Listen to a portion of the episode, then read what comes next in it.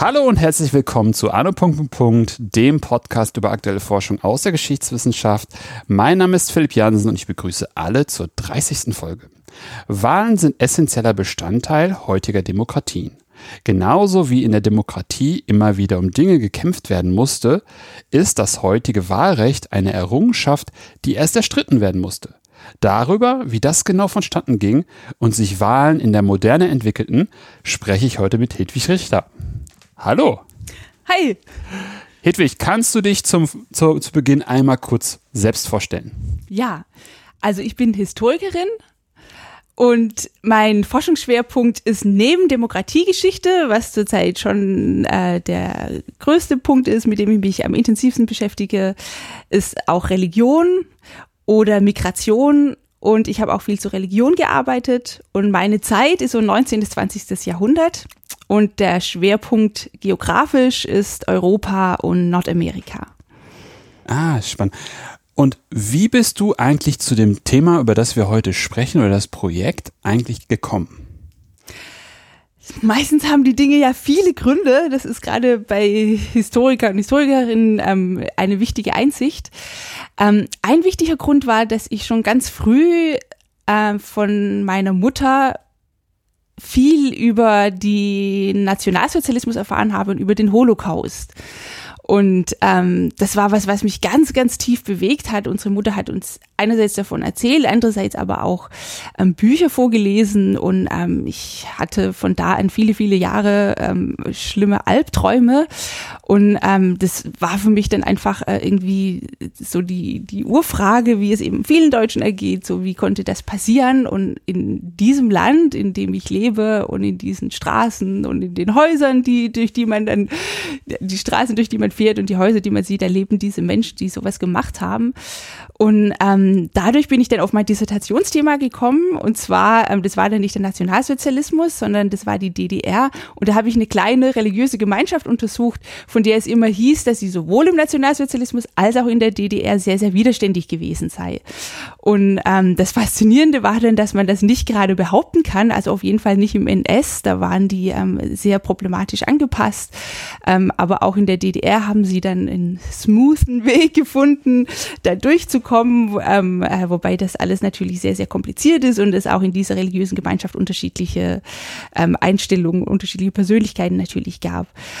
Und ähm, also so bin ich sozusagen ähm, zu meinem Dissertationsthema gekommen mit der Frage, wie gelang es einer Gruppe innerhalb von den Diktaturen, was anderes zu machen. Also Menschen, die eben nicht mitgemacht haben. Das hat mich dann natürlich auch immer wahnsinnig fasziniert, dass es eben Widerstandskämpferinnen, Widerstandskämpfer mhm. gab. Ähm, wie gesagt, bei der Dissertation bin ich da nicht so fündig geworden bei diesem Thema.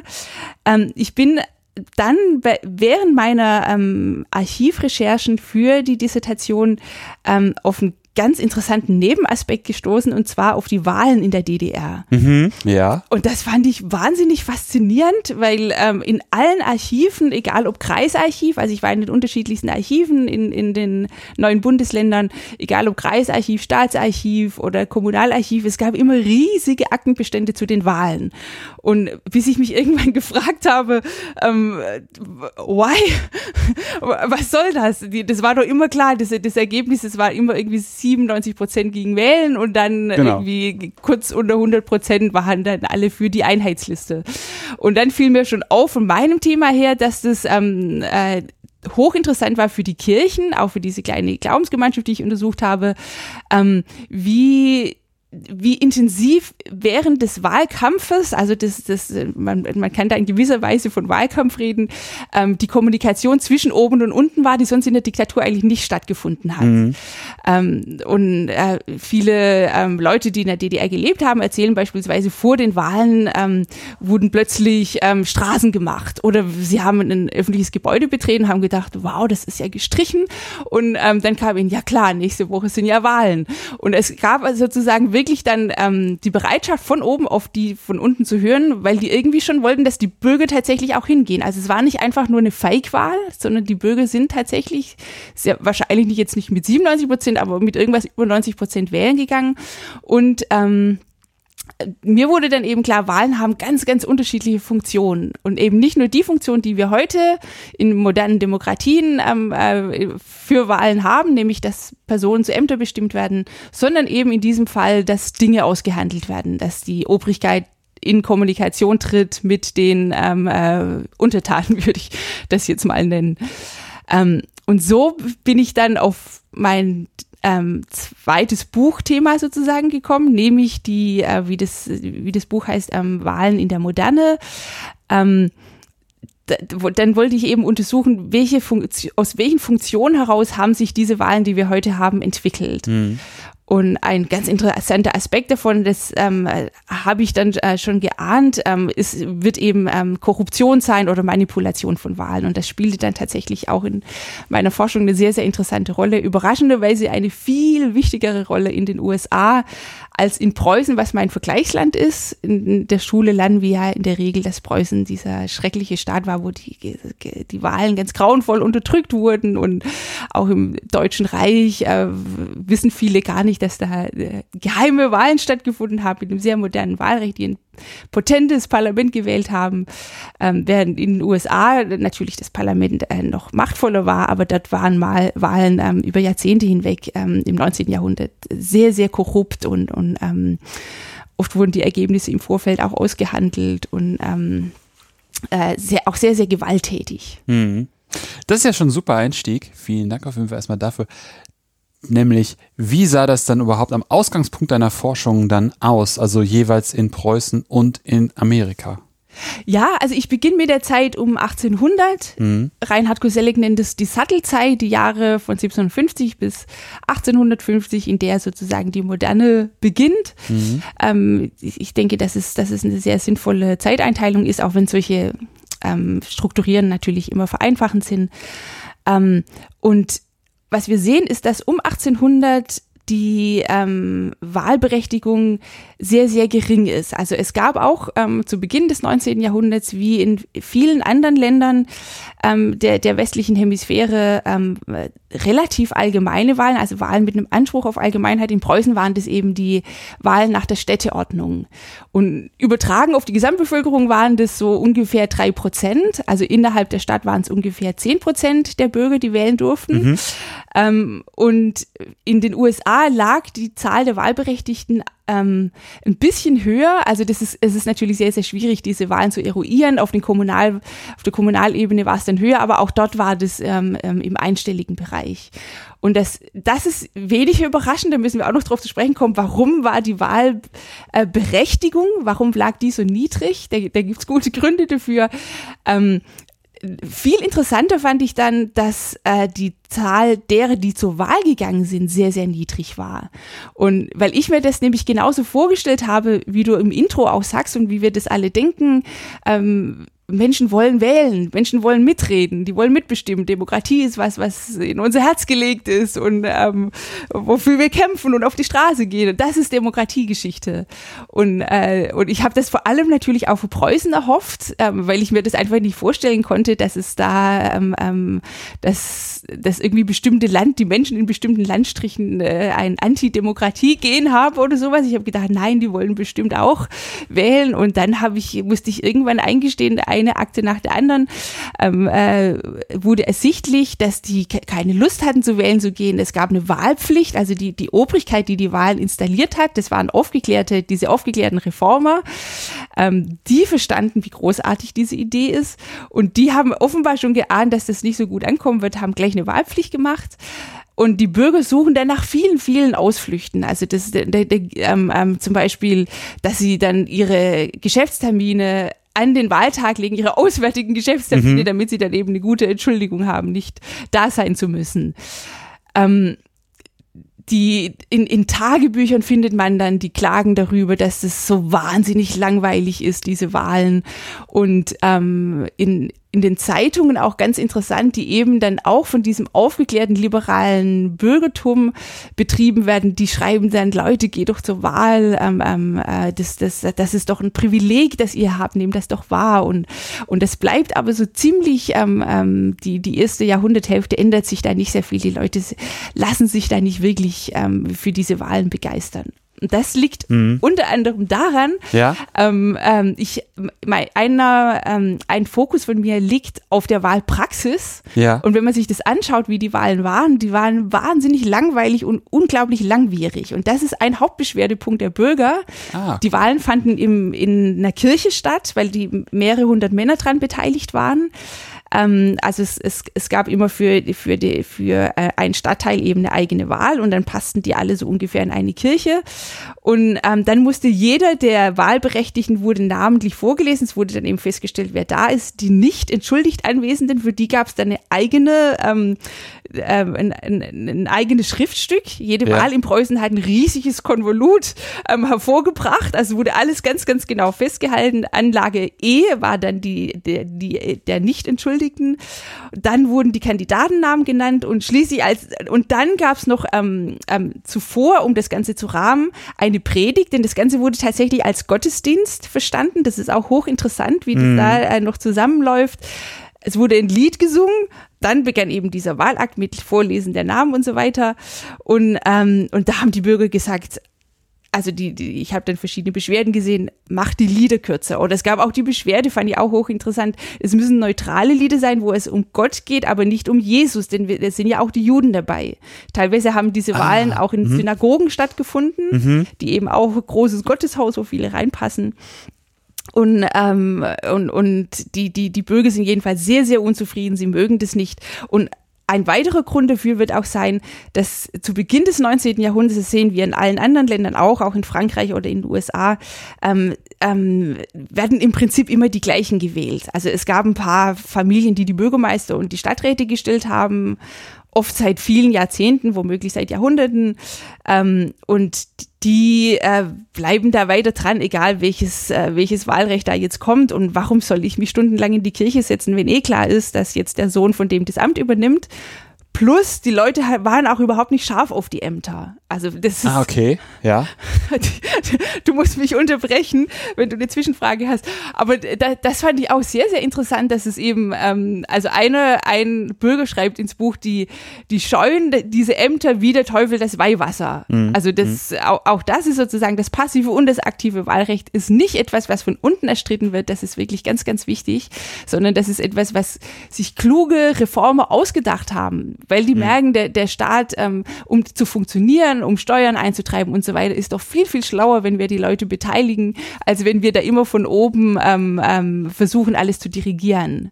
Funktio verfängt sich dann aber, wie du ja schon beschrieben hast, nicht. Also man hat dann zwar die Menschen, die, die Politiker oder die Staatsmänner von oben, plus dann auch die, die Liberale, die Liberalen in den Zeitungen, aber irgendwie die, jenseits oder nach unten hin verfängt das halt nicht eben vor allem auch, auch vor dem Hintergrund, was du gerade schon gesagt hast, ne? Also wie geht das Ganze vonstatten? Vor allem, worum geht es dann? Also, dass mehr oder weniger teilweise die Würfel schon gefallen sind, wer dann da wieder kandidiert, beziehungsweise wer es dann wird, ähm, das dann eigentlich, ja, ist so eigentlich schon alles irgendwie klar, warum muss ich denn da hin? Ne? Genau, und interessant ist eben auch, dass wir das, ähm, also es gibt zum Beispiel ganz tolle Forschung zu Korsika, dass dort die alten Adelsfamilien mhm ähm, äh, leben dort, dann kommt die, kommt die Republik und ähm, ist kein großes Problem für die, dann übernehmen die Adelsfamilien die, die Wahlämter und geben die innerhalb ihrer Familien weiter. Okay. Und es gibt dann die wunderschöne Aussage, ich glaube, das ist dann, ähm, ähm, also nicht zu Beginn des 19. Jahrhunderts, sondern später, eines Adligen, der sagt, ja, früher sind unsere Leute für uns in Krieg gezogen und heute ziehen sie für uns in, den, in die Wahlen.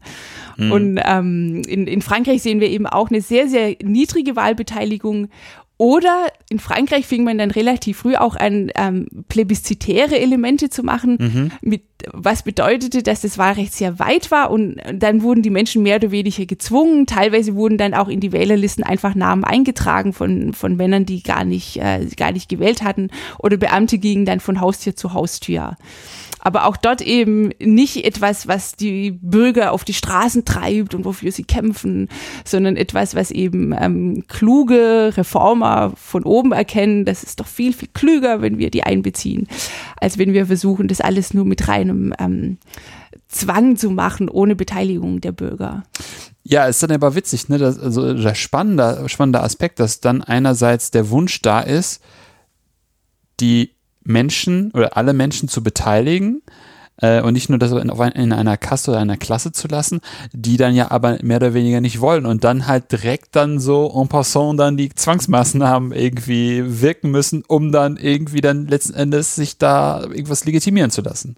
Ja, ja, das ist wirklich hochinteressant mit dem, mhm. ähm, ähm, spannend ist dann eben, ähm, dass sich das tatsächlich im Laufe des 19. Jahrhunderts ändert.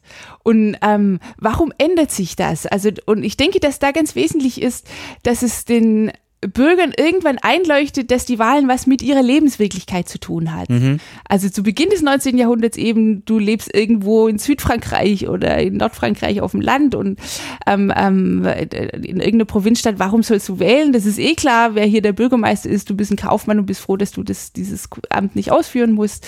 Und, ähm, und wir sehen dann gegen Mitte des, des 19. Jahrhunderts, dass ähm, über verschiedene ähm, ähm, ähm, Aspekte äh, dann die Menschen allmählich verstehen sozusagen, was sie mit Wahlen machen können. Und ein ganz interessanter Faktor ist dabei der, die Nation. Das fand ich auch wahnsinnig interessant. Mhm. Ähm, das habe ich von Dieter Langewiesche gelernt, der eben sagt, Nation ist ein ganz großer Gleichmacher.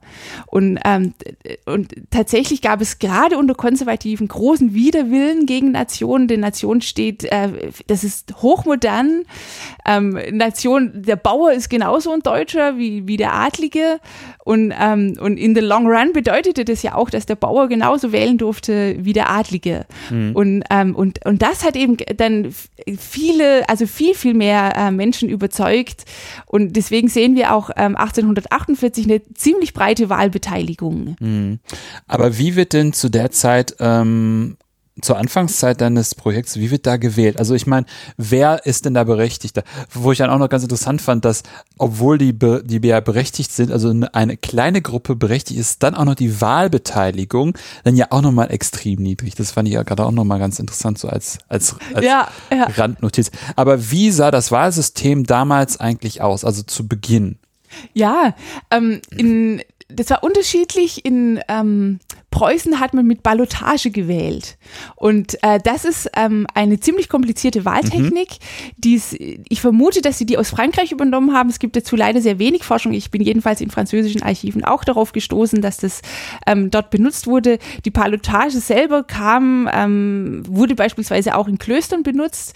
Und das Interessante an der Ballotage ist, dass sie geheime Wahlen ermöglicht. Ah, okay, ja. Und geheime Wahlen sind in der Regel im 19. Jahrhundert ähm, oder sind ungewöhnlich für das 19. Ja. Jahrhundert. Es gab zwar immer wieder Gesetze, in, in den USA sieht man das auch, äh, für geheime Wahlen, aber das war dysfunktional, das brauchten die Männer nicht und, in, und das, das wurde dann übergangen, egal wie die Gesetzeslage war. Ähm, die Preußen haben das ja ernst genommen, denn erst wenn du eine geheime Wahl hast, zählt tatsächlich auch der individuelle Wille. Und die Reformer machen ganz, ganz deutlich in, in der Präambel zur Städteordnung und auch in ihren anderen Schriften kann man das nachlesen, dass es darum geht, den Einzelnen in die Pflicht zu nehmen und den Einzelnen ähm, ich glaube, sie sprechen auch von der Erweckung des Gemeinsinns. Also sie wollen wirklich, dass die, dass die anfangen, ihren Kopf zu benutzen. Das ist, spielt auch eine ganz wichtige Rolle. Humboldt ist da natürlich ganz wichtig, dass die ähm, lernen, ähm, selber zu denken, dass sie, dass sie lernen mitzudenken. Und das bedeutet natürlich, dass sie einzeln ähm, im Geheimen ihre Stimme abgeben, dass diese Stimme wirklich als einzelner rationaler Akt zählt. Mhm. Muss ich mir das dann so vorstellen, dass sich diese Männer dann da in dieser Kirche ver ver versammelt haben, ein äh, wie auch immer geartetes Lied gesungen haben und dann mehr oder weniger mit Handzeichen gewählt Nee, genau. Denn, denn, das nicht. Also Handzeichen war, war eigentlich üblich. In den USA haben wir das zum Beispiel. Ah, okay. Aber in Preußen, äh, diese Ballotage bedeutet, dass es eine Urne gab. Okay, ja. Und ähm, jeder Wähler hat eine weiße und eine schwarze Kugel bekommen für jeden Wahlgang. Und dann ging die Urne um. Und bei Zustimmung hat der Wähler dann die weiße Kugel eingeworfen. Und dann ging zur Kontrolle noch eine zweite Urne um, in die dann die andere Kugel eingeworfen wurde. Und das war wirklich ziemlich gut, um das, dass die Wahl tatsächlich geheim ablief. Ähm, und das war aber eben, also von der Idee her ist es total logisch, hochmodern. Mhm. Der, der einzelne Wille soll zählen. Ja. Aber in der Praxis war das einfach noch völlig dysfunktional, weil man eben im Prinzip schon wusste, wer es wird. Und ähm, weil das auch völlig unaufgeregt war. Also es gab jetzt nicht drei Kandidaten, die gekämpft haben und dann wäre der eine abgestraft worden, wenn er das, auch Korruption gab es da nicht. Das, ähm, ähm, also das, das war da sozusagen ganz, äh, völlig dysfunktional man kann vermuten, dass es auch, ähm, es gibt da manche Hinweise, dass, dass manche Wahlen dann einfach ohne ähm, Ballotage abliefen, dass die Männer irgendwie das nicht nach außen dringen ließen und es schnell dann mit Handzeichen gemacht haben. Aber das war jedenfalls der, der offizielle Standard. Mhm. Ähm, ja, sonst liefen Wahlen eigentlich mit ähm, äh, lange Zeit mit Handzeichen ab. Es kam dann schon in der ersten Jahrhunderthälfte ähm, die Stimmzettel auf, die aber sehr wahrscheinlich auch nicht dafür äh, dazu gedient haben, geheim zu sein was man manchmal denkt, sondern die waren ähm, dann einfach ähm, pragmatischer. Man konnte dann, äh, war nicht auf einen Wahltermin festgelegt, sondern konnte einfach seinen Stimmzettel abgeben. Mhm. Um 1848, was wirklich für Europa dann ein ganz, ganz großer Einbruch ist, da wird dann ähm, auch wieder in, in ähm, in, in den deutschen Ländern, die dann wählen, ähm, wird auch wieder das geheime Stimmrecht verlangt und das wird dann mit dem Wahlzettel gemacht. So wie wir es fast heute kennen. Ja, genau. Also so wie wir es heute kennen, das ist dann erst um 1900. Das ah, okay. ist ganz interessant. Also diese Wahltechnik, wie wir sie heute haben, wird um 1900 installiert. Und 48 ist noch, äh, das wird dann oft mit Hand beschrieben, nicht immer. Also das, mhm. das dürfen die einzelnen Länder auch festlegen. Ähm, und da treffen sich die Männer auch noch zu Wahlversammlungen. Das ist auch ein ganz wichtiger Punkt, dass man irgendwann eben davon absieht, die Wahlversammlung zu machen, weil das eben sehr, sehr umständlich ist. Da müssen alle am Freitag um 12 Uhr da sein. Und ein Riesenproblem war zum Beispiel immer die Ernte. Wenn Erntezeit war, hatten ja. die garantiert Besseres zu tun, ähm, als zur Wahl zu gehen. Ähm, und in, in Frankreich haben die das dann so gelöst, äh, weil es, es war zwar 48 eine stärkere Beteiligung und man kann davon ausgehen, dass es wirklich auch ähm, in vielerlei Hinsicht eine Euphorie gab für dieses ganze Projekt. Für, für, das wird ja auch der Völkerfrühling genannt und viele haben das auch so empfunden, diesen mhm. demokratischen Aufbruch. Ähm, aber trotzdem war, wäre die hohe Wahlbeteiligung beispielsweise in Frankreich nicht möglich gewesen, wenn nicht auch da noch ganz, ganz stark von oben das dirigiert worden wäre. Also da haben die Bürgermeister und die, die Priester haben da eng zusammengearbeitet. Teilweise haben die Bürgermeister sich vorher abgesprochen, wen, wen wollen wir wählen. Und dann sind in Frankreich eben die Bürgermeister mit ihren Dörfern zur nächsten Kreisstadt gezogen oder zu, zu der Stadt, in der die Wahlen stattgefunden haben und haben dann sozusagen ihre Männer ihres Dorfes geschlossen abstimmen lassen. Aha. Ja, das ist ja auch mal spannend. Das ist nicht so wie heute, wo man dann, wo, wo man so kleine Wahlbezirke hat, dass man dann irgendwie 300 Meter nur gehen muss und ist dann in einem Wahllokal, genau, ne? Genau. Mhm. Das war auch eine ganz wichtige Neuerung. In, in den USA kann man das gut sehen, wie dann als Wahlen eben interessanter werden, als es auch immer um mehr geht bei den Wahlen, wie die Leute anfangen dafür zu kämpfen, dass es mehr Wahllokale gibt das ist natürlich dann ganz, ganz wichtig, um dann schließlich die Massenwahlen, wie sie dann am Ende des 19. Jahrhunderts entstehen, um die zu ermöglichen. Mhm. Jetzt waren wir gerade noch bei 1848 und dann haben wir dann ja noch ungefähr 52 Jahre vor uns. Was wie hat man das dann einfach, also wie haben beid, die beiden Länder, also Preußen auf der einen Seite und Nordamerika auf der anderen Seite, was haben sie für, für Strategien entwickelt, um ja den Menschen dieses Gefühl von, ich kann jetzt mit meiner Stimme auch was bewirken, ähm, zu vermitteln. Du das ist gerade schon, schon beschrieben, dass sie es versucht haben, aber das waren mehr oder weniger alles Reformer beziehungsweise Intellektuelle, die das dann so im Goodwill für die Bevölkerung ersonnen haben und das ganz toll fanden und auch spannend fanden und nötig fanden, aber das hat ja irgendwie nicht verfangen, ne? Plus dann auch so so, so, so Alltägliches, wie jetzt steht die Ernte an, jetzt haben einfach Bauern andere Dinge im Kopf, als mhm. sich zu überlegen, ja, wen hätte ich denn jetzt gerne als äh, Bürgermeister? Wie, was, was, was, was, was entwickeln die da und wie verfängt das oder verfängt nicht? Da sind natürlich die Parteien ganz wichtig, die sich mhm. in den USA früher entwickeln und ähm, dann aber auch in, in, gegen Mitte des, des 19. Jahrhunderts sehen wir auch ähm, äh, Parteiungen. Zum Beispiel in, in Preußen gab es dann die Provinziallandtage, die durchaus auch ähm, Mitspracherecht hatten, also die, die ich auch auf jeden Fall in eine Demokratiegeschichte einfügen würde. Mhm. Äh, und dort haben sich die ähm, auch, also dort waren oft die Lager auch klar, wer gehört jetzt zu den Liberalen. Liberalen waren eben die Progressive, das darf man nicht verwechseln mit der FDP heute und ähm, oder, oder waren das Konservative. Und in der Zeit, ganz interessant, entstehen eben auch die Konservativen, die, wie gesagt, das Wahlrecht natürlich schlimm finden. Also die Konservativen bilden eine Elite, die gegen das Wahlrecht sind. Aber deswegen dürfen wir nicht übersehen, dass es trotzdem eben eine progressive Elite war, die das Wahlrecht installiert hat. Also ich würde eben sagen, zu Beginn der Demokratiegeschichte ist Demokratie ein Elitenprojekt. Mhm. Ja, und wie gelingt es oder wie verändert sich das dann?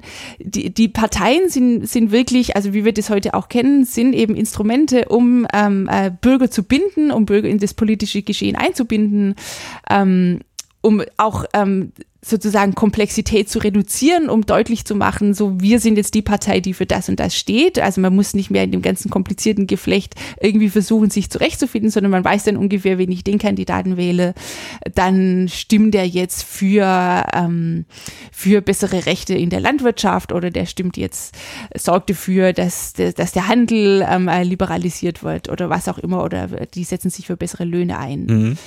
Ähm, ganz, ganz wichtig für Demokratisierung ist dann auch ähm, die Sozialdemokratie. Mhm. Und die beginnt wie viele andere Vereine auch schon in, de, in der ersten Jahrhunderthälfte sich zu formieren, ähm, oft eben in, in, in Form von Vereinen. Und da gibt's aber auch viele andere Vereine, ähm, die ähm, sich vor allem um die soziale Frage kümmern. Das finde ich auch ganz interessant.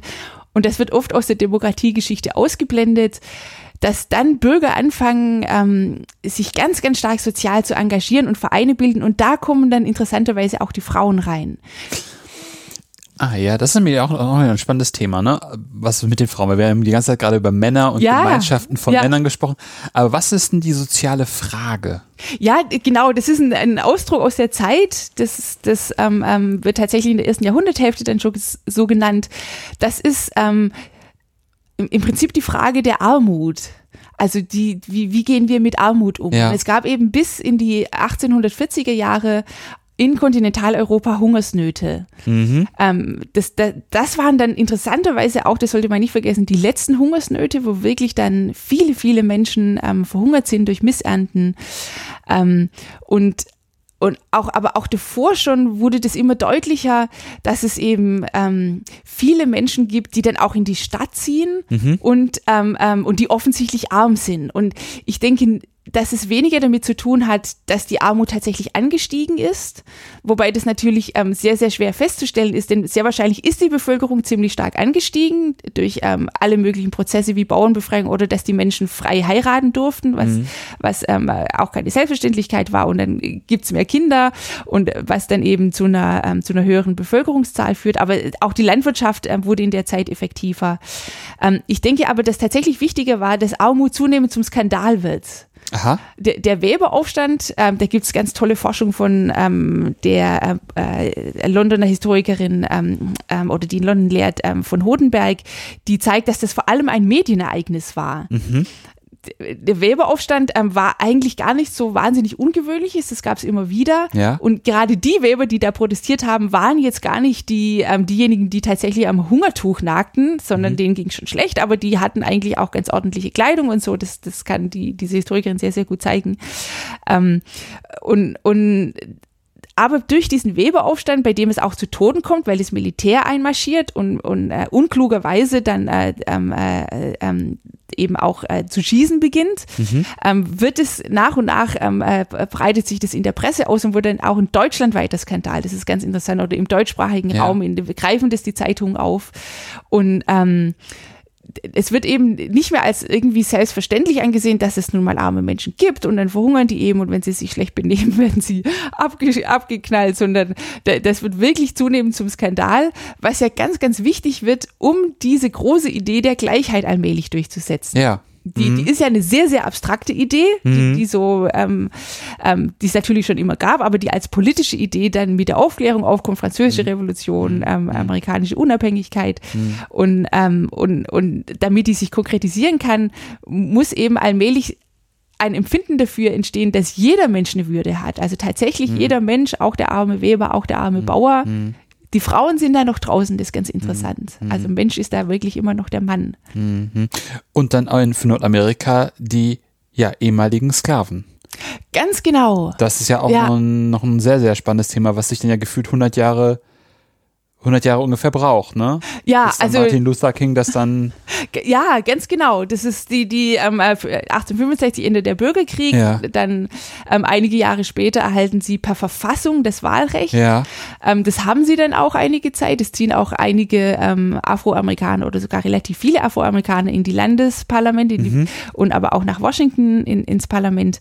Und ähm, in den 18 bis in die 1890er Jahre war das dann aber wieder mehr oder weniger annulliert. Ach, okay. Also was ich auch sehr sehr interessant finde in den USA ähm, ist eben der Staat relativ schwach, was mhm. was ähm, viele demokratische Vorteile hat. Da kann eben viel von unten entstehen, ja. aber ein schwacher Staat bedeutet eben auch ein recher, äh, schwacher Rechtsstaat und das mhm. bedeutet, dass eben selbst wenn jemand per Verfassung ein Recht garantiert hat, konnte man das ähm, dann von unten aushebeln. Mhm. Aber noch zu den Vereinen. Ja, zu den Vereinen. genau. genau. Wir waren ja bei den Vereinen. Genau. genau. Also die Wahlgeschichte ist tatsächlich eine Männergeschichte. Das finde ich, finde ich auch ganz, ganz wichtig. Ich, ja. ich, ich ähm, denke, dass die Forschung auch ihre Berechtigung hat, die dann irgendwie danach sucht, Frauen haben Wahlzettel ausgeteilt oder Kaffee gekocht für die Wahlkämpfer mhm. und solche Dinge. Oder auch diese einzelnen großen Vorkämpferinnen wie Olympe de Gouges, die in der französischen Revolution schon gefordert hat, wir brauchen nicht nur Rechte für die Männer, mhm. sondern auch Menschenrechte für Frauen. Mhm. Ähm, aber das waren Stimmen, die im Prinzip keiner gehört hat. Das, die, mhm. die hat einfach niemand ernst genommen. Und wir verstehen die Geschichte nicht, wir können die Geschichte nicht verstehen, wenn wir denken, dass jetzt alle sich um Olympe de Gouges gedreht hat und alle dann empört über Olympe de Gouges war. Nein, das war einfach absurd. Das war, das, das, das war völlig außerhalb, de, als, außerhalb des Denkbaren. Und da, das endet sich dann eben erst am Ende des 19. Jahrhunderts. Frauen kommen ja. eben, spielen bei ja. der Partizipation, ja. bei den Wahlen ähm, keine große Rolle in, in, in, in, dem, in, in dem eng definierten Begriff von Politik, okay. aber sie spielen eben dann in Vereinen eine Rolle. Das wollte ich gerade fragen. Das wollte ich genau. gerade fragen. Sie sind dann zwar nicht, sie partizipieren, partizipieren vielleicht dann nicht an der Wahl, aber über die Vereine. Ganz genau, mhm. ganz genau. Und interessanterweise eben sehr stark mit der sozialen Frage, mhm. die man, denke ich, ganz, ganz eng mit, ähm, oder die einfach ein wichtiger Teil der Demokratiegeschichte ist, weil eben das wichtig ist für die, diese grundlegende Idee von Demokratie, die Gleichheit, weil wir dafür ähm, äh, eben äh, auch, ich, ich sage immer, ein, ein soziales, ähm, eine soziale Mindestrespekt haben muss. Also ja. es müssen Mindestrespekt für ja. die Menschen geben, die brauchen genug zu essen, die brauchen genug, ähm, äh, die müssen sich gut kleiden können, die anständige Behausung, Schule und all das kommt hinzu. Also muss sozusagen so einen Sockel geben. Es muss einen ja. gewissen Wohlstandssockel für alle geben. Mhm. Ich glaube, Ungleichheit ist da gar nicht das große Thema, sondern gehen die Menschen, können die in die Schule gehen, ähm, kann man die tatsächlich als politische Subjekte ernst nehmen. Und das ist eben auch ein Grund, warum zu Beginn des 19. Jahrhunderts, dass ähm, die Wahlberechtigung so niedrig lag, mhm. fast überall. Frankreich ist eine in gewisser Weise eine interessante Ausnahme, wobei die auch immer wieder ganz, ganz stark ihr Wahlrecht eingeschränkt haben. Ähm, aber zu Beginn des 19. Jahrhunderts ist eben ganz klar, dass die Landbevölkerung ähm, kein Wahlrecht hat, weil die eben irgendwo ganz abseits sind. Also das, die, die, die, das Territorium ist ja auch noch überhaupt nicht verknüpft. Schon sehen gibt's wenige, Eisenbahnen gibt's fast noch nicht. Und ähm, äh, und, und die, die, die Menschen auf dem Land, ganz äh, äh, grob gesprochen, äh, müssen sozusagen um, um ihre Existenz ringen. Das sind keine Kapazitäten, um sowieso Zeitungen äh, waren mhm. damals noch, äh, die, das beginnt dann erst gegen Mitte des 19. Jahrhunderts, dass das, dass das mehr Menschen bekommen. Und das hängt dann eben alles zusammen, diese Alphabetisierungsprozesse. Ja, genau. Straßenbau, ja. ja. Ich wollte mich gerade fragen, wäre ja schön, wenn sie dann eine Zeitung in die Hand bekommen hätte. Meine Frage wäre dann gleich gewesen, konnten sie die überhaupt lesen? Ganz genau. Ne, das ist dann ja auch eine, auch ja. Frage. Ne? Ja, ganz findet, genau. Findet irgendwie per Kurier auf dem Pferd die Zeitung ihren Weg äh, in, in, das, in das kleine Dorf, aber wer kann sie denn überhaupt lesen? Ja, ja. Mhm. Genau, also Durchsetzung der Schulpflicht und so weiter. Und da war dann eben für meine, jetzt für die Habilitation, für ja. USA, Preußen ganz interessant, dass, dass, dass die zwei Länder waren, ich glaube Schottland gehörte auch noch dazu, die die höchste Alphabetisierungsrate hatten. Mhm. Und dann, und das denke ich, ist es wirklich ganz, ganz elementar für Demokratie und Demokratisierung, mhm. dass Menschen lesen können, ja. dass die in, in, einem, in dem Kommunikationsraum sozusagen ähm, integriert sind, dass sie mhm. mitreden können, sich informieren können und so weiter hätte ich fast zwei Fragen. Nämlich das eine, wir hatten gerade über Gleichheit gesprochen und ich frage mich, wie sieht das, wie sieht der Blick der, auf Gleichheit eines Junkers oder eines Farmbesitzers eben auf seine ehemaligen, ja mehr oder weniger Leibeigenen oder Untergebenen aus? Und das andere, ähm, ah, jetzt habe ich es vergessen. Es, also das, da geht ja da mehr oder weniger alles so Hand in Hand. Ne? Die einerseits die, die Alphabetisierung plus dann die Idee von wir, wir machen so ein bisschen Political Education plus dann die Menschen fangen langsam an, auch irgendwie Interesse an Wahl zu zeigen. Ne? Eben auch mit Gleichheit, der Wohlstandssockel, den du gerade beschrieben hast. Also es dann, hört sich irgendwie fast so an, als wäre das so eine, würden einfach ganz viele verschiedene Stränge gleichzeitig sich bewegen und dann am Ende eben dazu führen, dass man eine Basis hat, wo man sagt, okay, das ist jetzt irgendwie so ein Status quo, jetzt sind alle Leute auf einem bestimmten Niveau und wollen partizipieren. Ja, also das ist natürlich sehr, sehr schematisch und Geschichte verläuft nie linear. Ja, genau. aber nein, nein. also das ist gar, aber ich finde das legitim, wenn wir irgendwie was erklären und verstehen mhm. wollen, ähm, ja. müssen wir solche Idealtypen bilden und ähm, ich denke, dass man das so wirklich sagen kann und ähm, das für sehr wichtig halte ich, dass Demokratie hoch voraussetzungsvoll ist. Das ist eben nicht das, was uns ins mhm. Herz gepflanzt ist. Ja. Wir kommen auf die Welt als geborene Demokratin, sondern ähm, das braucht eben, Wohlstand ist ganz, ganz wichtig. Und ohne Wohlstand habe ich einfach Besseres zu tun, wenn ich, mein, wenn ich meine Nahrung irgendwie sichern muss, darum kämpfen muss, dass meine Kinder überleben können, dann, dann mhm. ist da kein Raum mehr für politische Diskussionen. Mhm. mhm. Ähm, also äh, natürlich je nachdem, wie, wie extrem dann dieser Überlebenskampf ist, aber wenn das wirklich ein Überlebenskampf ist, dann ähm, ist es für Demokratie, denke ich, fast unmöglich ähm, bestehen zu können.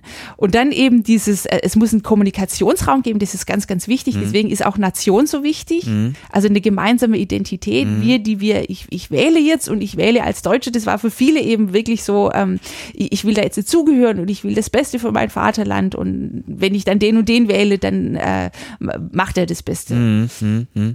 Und, ähm, und dafür braucht es eben für diesen Kommunikationsraum ähm, nicht nur diese sozusagen diesen psychischen Moment, dass man, dass man sich zugehörig fühlt, was ja jetzt auch in Europa ganz interessant ist, denke ich, äh, wie gut kriegen wir das hin, wie sehr fühlen wir uns als Europäerinnen oder Europäer, ähm, sondern auch ganz, ganz konkret, ähm, wie, äh, wie kommt die Nachricht von, von, von A nach B, wer kann Zeitung lesen, aber auch dann, das wird im Laufe des 19. Jahrhunderts immer wichtiger, habe ich genug Geld, um zum Beispiel in die Kneipe zu gehen. Das war ein ganz wichtiger Ort für die, dann für die unteren Schichten, um ähm, Politik zu diskutieren. Aber dafür brauchte ich eben auch ähm, einen, einen Arbeitstag, der möglichst nicht länger als zehn oder zwölf Stunden war, so dass ich wirklich noch in die Kneipe konnte, ein bisschen Geld und ähm, oder dann auch zunehmend Kleidung, eine bessere Kleidung, um in die Parteiversammlung zu gehen oder eben in, in der Vereinsarbeit mitzumachen. Hm.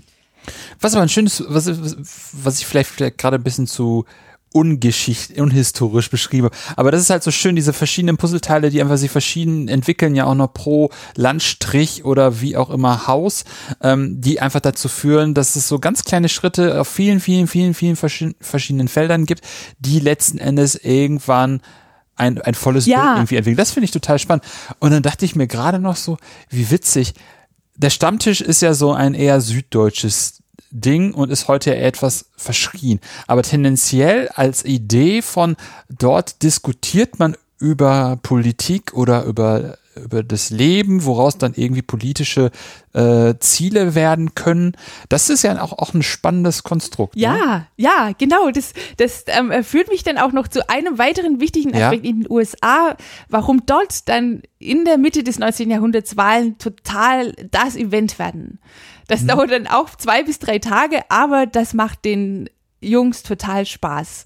Und zwar hängt es damit zusammen, überwiegend, das ist, also das hat sehr, sehr viel damit zu tun, dass die Geld dafür bekommen. Also die Korruption ist ganz, ganz hoch. Es gibt, ähm, ähm, also Korruption floriert mhm. und ähm, für eine Stimme hat man in, eigentlich das ganze 1900 über einen Dollar erhalten. Also das halt habe ich immer wieder ähm, ähm, gesehen ähm, bis zum Ende des 19. Jahrhunderts. Aber es konnte auch Freibier sein. Also Alkohol spielt eine ganz große Rolle mit mit der mit dem Steigen der Beliebtheit von Wahlen ähm, mhm. spielt Alkohol eine immer größere Rolle. Und dann ähm, ähm, ein Kollege namens Grimstead hat gesagt, es sei ähm, ein, äh, ein, ein, ein männlicher Sport gewesen, was dann dort stattgefunden hat. Die haben sich geprügelt und haben gesoffen und ähm, mit all dem Problematischen, was man niemals ausblenden sollte, dass zum Beispiel Afroamerikaner sich dann an diesem Tag lieber nicht auf die Straße getraut haben. Also da selbst der arme Einwanderer, der dann gewählt hat und gesoffen hat, der konnte sich dann echt gut fühlen, dann einen Afroamerikaner noch zu jagen, den er da auf der Straße gesehen hat. Mhm. Und also diese ganz profanen Dinge spielen dann eben auch mit rein, ähm, ähm, dass Wahlen in, in die Lebenswelt der Menschen reinkommen. Vor dem Hintergrund, dass es einen volksfestartigen Charakter Genau, das wir hatten, genau, mhm. ja, ja, mhm. richtig. Und ähm, da, da sehen wir auch, ähm, äh, das ist ein Beispiel dafür, ähm, wie wichtig das ist, dass wir uns auch ganz konkret ähm, die, die Wahlpraxis anschauen. Ja, ja, klar, auf jeden Fall. Ja. Aber wie sind, wie du es gerade schon angesprochen hast, das Thema Korruption. Ähm, wie, was hast du da festgestellt? Was hast du, da, was hast du da gesehen? Wie, wie funktioniert das und warum wird das überhaupt gemacht? Und wo vor allem? Mhm, also Korruption ähm, heißt natürlich, oder heißt unter anderem, die Wahlen sind interessant. Mhm. Es, ich, ich investiere Geld, weil es hier was zu gewinnen oder zu verlieren gibt. Ja. Was wir eben zu Beginn des 19. Jahrhunderts wenig haben. Ja, genau. Ja. Und, ähm, und, und äh, dann bedeutet es eben einfach auch, dass die Logik ist, es gibt eine gewisse ähm, ähm, Funktionsschicht, eine gewisse Elite, die, die die Dinge schon regelt Mhm. und die ähm, müssen sich dann sozusagen die, die, die Massen dafür organisieren. Und die eigentliche Idee der Wahl, die in Preußen eben mit der Ballotage so, so, so, aufs Tablett gehoben wird, der einzelne Mann trifft eine vernünftige Entscheidung, weil er sich dem Gemeinwohl verpflichtet fühlt und, und, und der, der, ähm, die, die Summe dieser Stimmen bringt dann sozusagen das hervor, was das Richtige ist. Ja. Ist ja, ist ja eine, wirklich eine hochabstrakte Idee, Ja. eine sehr, sehr rationale Idee, Mhm. also sehr eine moderne Idee.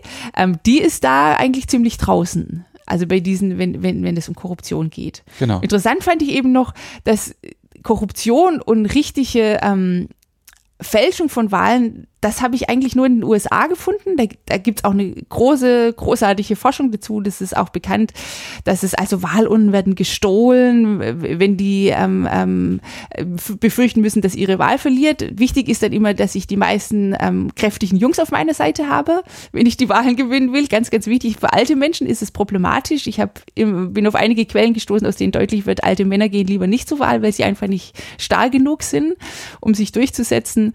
Ähm, Wahlurnen werden oft auch im Vorfeld mit einem doppelten Boden schon angefüllt, so dass man von vornherein schon weiß, dass das richtige Ergebnis rauskommt. Oder dann eben mit, mit Korruption, was sehr gut funktioniert, weil diese Stimmzettel von den Parteien gedruckt werden. Und wenn die Männer beim Akt der Stimmabgabe ähm, reichen die den, den Stimmzettel dem Wahlhelfer, der, der, der an der Urne steht, also die dürfen das ähm, in aller Regel nicht selber einwerfen. Ja. Denn dann passierte oft, dass die zwei oder mehrere Stimmzettel eingeworfen haben, deswegen erst über den Wahlhelfer und der steckt es in die Urne und dann kann eben jeder sehen, was der Mann gewählt hat. Was total wichtig war für das System, denn dann ähm, konnte ich auch erst sinnvoll äh, Korruption durchführen. Dann wusste ich, okay, der hat jetzt den blauen Zettel eingeworfen, das ist meine Partei, dann kriegt er danach den Dollar. In, in Preußen, Ah. Ah, Aha. ja, ja. Also so läuft das. Da ist dann jemand mit einer Strichliste mehr oder weniger und Genau. gibt dann immer den Dollar. Du hast jetzt den nicht, du hast es gerade nicht für mich gewählt. Geh mal einen Tisch weiter, dann kannst du dir da deinen Dollar abholen. Genau. Ernsthaft? Ja, ja, und das ist auch, das ist irgendwie auch bekannt. Was auch immer wieder interessant ist in den, ähm, wir wissen ziemlich viel über die konkrete Wahlpraxis, weil es sehr viel Wahlanfechtungen gab. Wo immer es auch moderne Wahlen Ja. gibt, gibt es die Möglichkeit, Wahlen anzufechten und Ja. in der Regel ähm, ähm, bearbeiten das dann die gewählten Gremien, also das Parlament oder Mhm. der Stadtrat. Und dann wird ganz, ganz ausführlich ähm, registriert, also das, das haben wir in, den- in, in, den, in den deutschen Ländern, aber eben auch in den USA, ähm, die Zeugen, was erzählen die und, und in den USA haben wir eben sehr oft, dass die wirklich von nichts eine Ahnung haben. Also die, dann kommen eben solche Aussagen wie, ähm, dass, dass dann der Richter sagt, ja, aber du hast ja hier diesen äh, Menschen erschossen. Also es gab in den USA relativ viele Tote, ähm, ganz anders als in Preußen. Und dann sagt er, ja, aber Moment, wir war, das war ja Wahltag. Also das ist sozusagen ganz klar, hey, What? What, wir haben Wahltag, ähm, ähm, äh, stell dich jetzt mal nicht so an. Also es war einfach klar, am Wahltag wird, wird ähm, äh, geht's härter ran als sonst. Und ähm, die ähm, ähm, wenn dann gefragt wird, also das wird dann zum Teil versucht, ganz, ganz viele Männer werden dann abgefragt, was hast du gewählt, was hast du gewählt, und dann, um rauszufinden, stimmt das jetzt, was in der Urne dann drin lag? Und ähm, dann haben antworten viele Zeugen, ich, ich bin doch kein Politiker, woher soll ich wissen, was ich gewählt habe? Die, die Frage verbindet sich dann oft eben damit, we, wer, welchen Mann hast du gewählt, wer stand auf deinem Stimmzettel? Auf dem Stimmzettel stehen in der Regel dann mehrere Namen und dann finden die das völlig absurd, diese Frage, dass sie wissen, wer jetzt diese Kandidaten sind. Also das, dafür gibt es ja schließlich die Partei, die ihnen sagt, hier, nimm den blauen Zettel, wirf den ein, dann kriegst du einen Dollar und dann ge- gibt's noch ein, ein Bier dazu. Heißt also, äh, durch diese Praxis führt es in, äh, in, den, in, in den Vereinigten Staaten oder Amerika, Nordamerika dazu, dass man gar nicht genau den ganzen Prozess gar nicht durchdringt. Also gedanklich. Also man weiß gar nicht, was man da de facto macht. Man weiß nur, dass es mehr oder weniger ein schönes Volksfest ist, dass es mitunter Freibier gibt und dass man wenn man einen bestimmten Zettel irgendwo reinwirft, der eine bestimmte Farbe hat, weiß man, dass man zu dem Menschen dann, zu dem oder diesen Menschen gehen kann, um dann seinen Dollar zu kriegen. Genau, wobei da die Parteien dann doch ganz wichtig sind. Also die, es ja. gab eine sehr, sehr starke Identifizierung mit, mit diesem, ähm, das war teilweise auch ein Drei-Parteien-System, aber das war, da hat sich dann doch sehr stark dieses Zwei-Parteien-System ja. rausgebildet, eben mit der jeweiligen Partei. Das war sehr, sehr stark. Aber das war nicht so, oh, die machen jetzt aber hier die, die Sozialpolitik oder ja. die setzen sich für die Eisenbahn ein, sondern das war wirklich so, mein Vater war, also es, das wurde dann auch sehr stark so eine Milieufrage. Ah, äh, Anders war das, ähm, das gab, also ganz, ganz wichtig war dann natürlich ähm, ähm, beim Bürgerkrieg, mhm. ähm, das, das, will ich sozusagen die Union beibehalten. Also wer Lincoln gewählt mhm. hat, da war klar, dass es da um was geht. Mhm. Wobei Präsidentschaftswahlen sowieso dann noch mal was anderes sind als die Wahlen zu den ähm, ähm, Parlamenten in den einzelnen Bundesstaaten. Ich war nur unterbrochen, du wolltest was zu Preußen noch sagen. Ja, genau. In, in, in Preußen ähm, gab es auch Wahlmanipulation, aber es ist eben wirklich Manipulation. Es ist nicht so, dass da jetzt die ungeschnappt werden und mhm. dann ähm, die, am Anfang, als ich im Archiv saß, habe ich mich gewundert, warum immer steht, dass unten entführt werden in den USA. Ja. Da, da habe ich nachgeschlagen und dann, doch entführt. Und dann äh, war mir schließlich klar, ja, die werden, die werden entführt am Wahlabend, wenn, wenn dann irgendwann den stärksten Jungs klar ist, ja, kommt was Falsches raus. Und ähm, aber in Preußen eben ähm, ist, also bekannt ist zum Beispiel, dass dann ähm, das einflussreiche ähm, Fabrikantenherren oder auch ähm, ähm, ähm, Juncker eben, dass die zum Beispiel dafür gesorgt haben, wenn dann ähm, im, im, im Deutschen Reich wurde mit Stimmzettel und, und geheimer Wahl, die mhm. für das 19. Jahrhundertverhältnisse relativ geheim waren, aber die haben dann zum Beispiel dafür gesorgt, dass die Wahlurne ganz klein ist und dann stand tatsächlich einer daneben und hat ähm, die Namen aufgeschrieben der Männer, die ihren Stimmzettel einwerfen und dann ähm, am Wahlabend, wenn dann die Urne ausgeleert wird, wurden die Wahlzettel einer nach dem anderen vorgelesen und dann konnte man sozusagen anhand dieser Namensliste feststellen, wer was gewählt hatte. Und dann konnte das eben ähm, dazu führen, dass man gesagt hat, so, du wirst jetzt entlassen, du hast die Sozialisten gewählt. Und also das gab es auf jeden Fall auch. Ähm, mhm. Aber das war in einem viel geringeren Umfang. Was, was wir überall feststellen in, in der Zeit, ähm, ist, dass man manipuliert über Wahlkreiseinteilungen. Also das, das passiert auch in Preußen passiert in einem noch viel krasseren Ausmaß in den USA. Also, dass ich zum Beispiel die Wahlkreise so ziehe, dass alle, die zur gegnerischen Partei gehören, die nicht gewinnen soll, dass ich die in einen ganz komischen, riesigen Wahlkreis alle setze und dann aus den Leuten, die äh, meine Partei äh, wählen, ähm, dann eben ähm, möglichst viele Wahlkreise mache.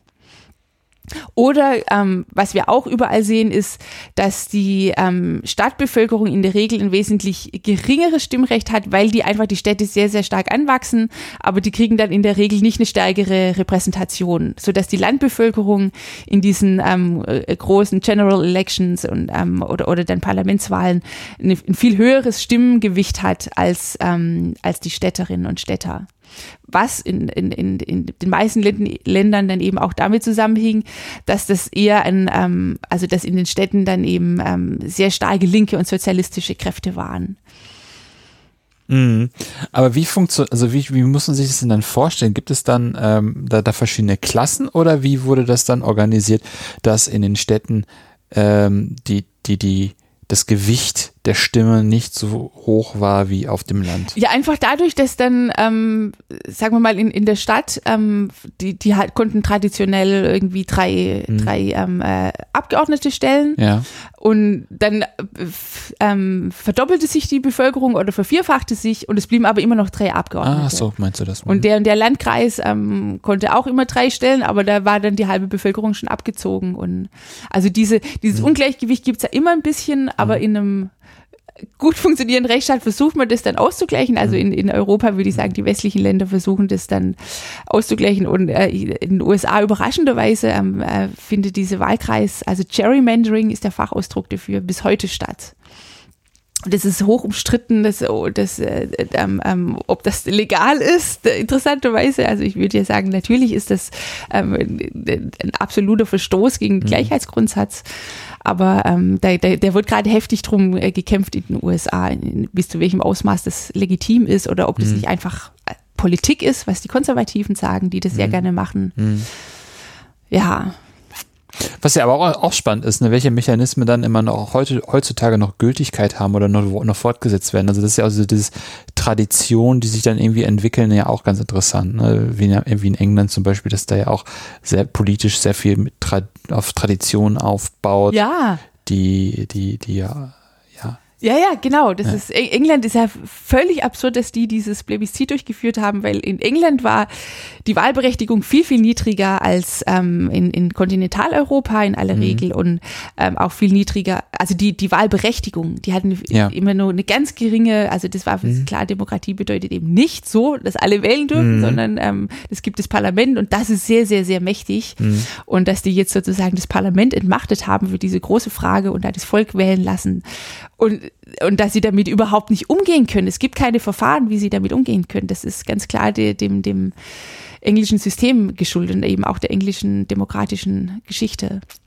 Ja, oh. genau, was ja immer ganz, ganz spannend daran ist, ne? wenn man mal guckt, wo kommt das denn her? Also man hat da halt ein Problem, sage ich mal, in der Gegenwart und schaut dann irgendwie zurück und oder, oder, oder fängt dann vielleicht mal an, so das Ganze zu reverse engineeren, wo kommt das Ganze irgendwie her? Das ja. ist auch mal ganz spannend, ne? wenn man dann der, die Historikerin oder der Historiker dann sagen kann, das liegt da und daran. Hm, hm, hm, ja, ja, genau, ja, das stimmt.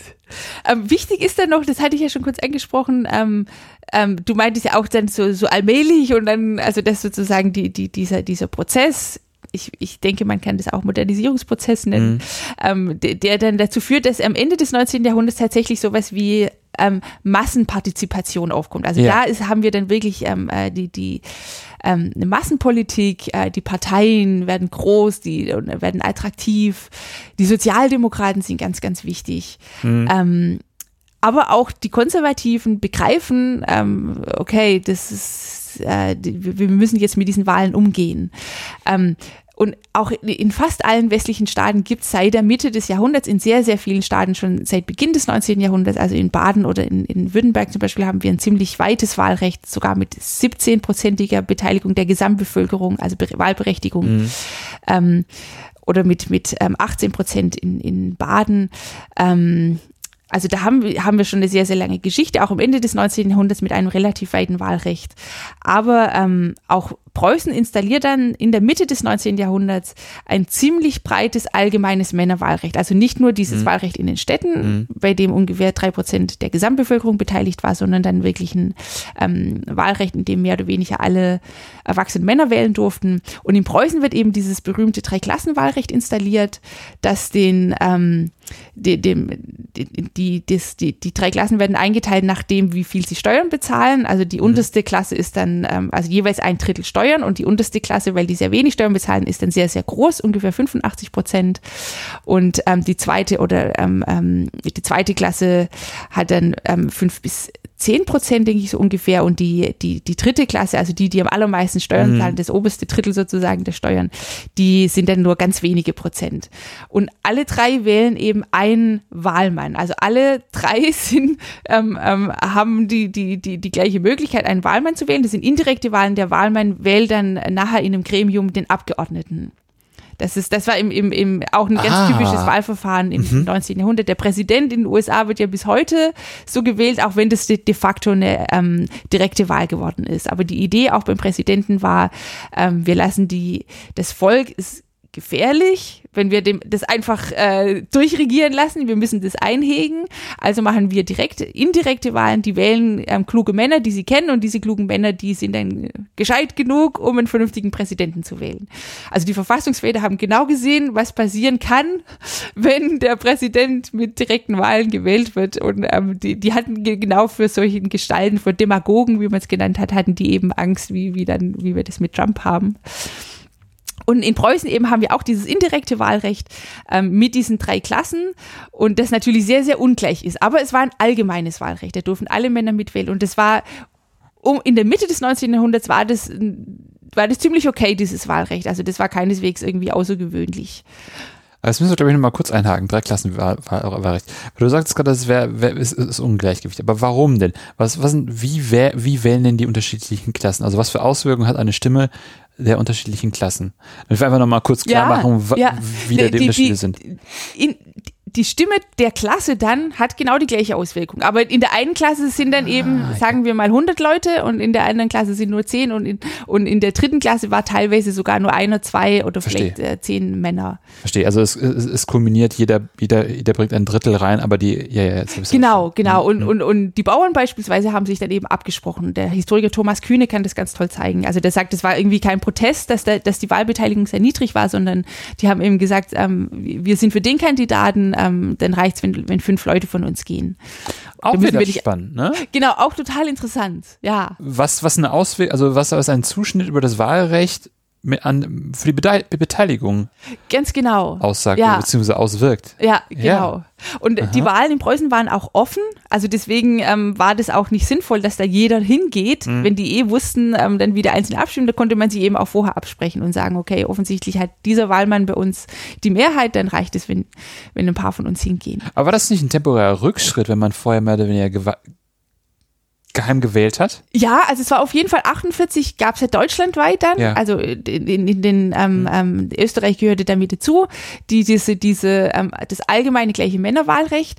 Und wobei man auch sagen muss, dass das, ähm, ähm, dass es ein modernes Wahlrecht dann doch in, in vielen Ländern ähm, beibehalten wurde, dass es in, in, in vielen Ländern eben auch schon vorher gegeben hat, in vielen deutschen Ländern.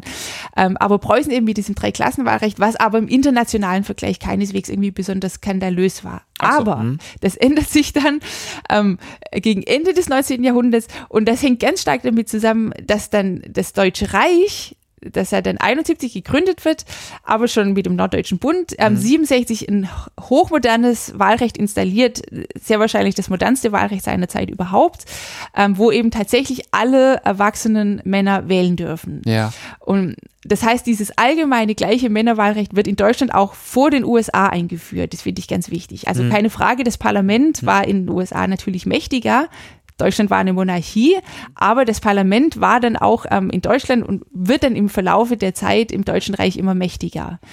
Und diese Diskrepanz zwischen diesem modernen Wahlrecht, in dem jedermann das gleiche Stimmrecht hatte, und, und dem preußischen Wahlrecht, die wird immer stärker empfunden und auch immer mehr skandalisiert und, ähm, ähm, und, und, und zum Problem gemacht. Und ähm, vor dem Ersten Weltkrieg ist eigentlich mehr oder weniger allen klar, dass das, ähm, dass das reformiert werden muss. Bis dahin gab es das drei Bis dahin gab es in, in Preußen Ja. das Dreiklassenwahlrecht.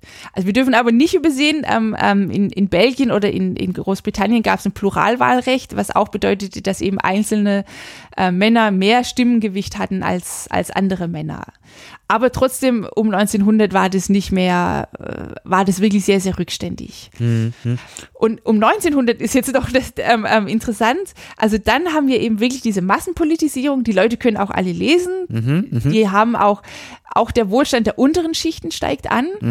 Ähm, Armut wird noch mehr skandalisiert. Das dürfen wir nicht damit verwechseln, dass die Menschen jetzt so wahnsinnig arm sind wie noch nie zuvor. Also hier, wir sind ja hier in Berlin, diese, Ja. diese berühmten Hinterhöfe, die wir alle kennen. Ja. Ähm, die Menschen haben zuvor nicht besser gelebt, aber jetzt wird es zum Skandal. Ja, ja. Und, und da- das ist so empörend, vor allem auch, dass Kinder in diesen Verhältnissen aufwachsen. Und dann kommen riesige Reformprojekte, Gartenstädte, ähm, äh, ähm, die, die, die, die Kinder sollen wandern, ähm, die, diese ganzen, ganzen Reformbewegungen, die eben wieder dafür sorgen, dass der einzelne Mensch, der einzelne Mensch gewürdigt wird. Jeder Mensch, auch der arme Arbeiter, auch das Kind von sieben Kindern dieser völlig verarmten Arbeiterfamilie. Und in, in dieser Zeit eben wird es Menschen auch möglich, vor allem den Männern, was für Frauen oft ein totales Problem ist, ähm, dass sie abends in die Kneipe gehen und Politik machen. Die wollen da auch die Frauen gar nicht dabei haben. Das sollte man nicht unterschätzen, die, die Frauenfeindlichkeit der Sozialdemokratie oder der Gewerkschaftsbewegung für lange Zeit. Ähm, und da ähm, ähm, entsteht dann eben ganz intensiver ähm, ähm, Diskussionsraum und, und, und jetzt ist ganz, ganz klar, was das Wahlrecht bedeutet. Und, und jetzt gehen auch wirklich die Arbeiter zum Beispiel in Preußen auf die Straße, um gegen das Dreiklassenwahlrecht zu demonstrieren.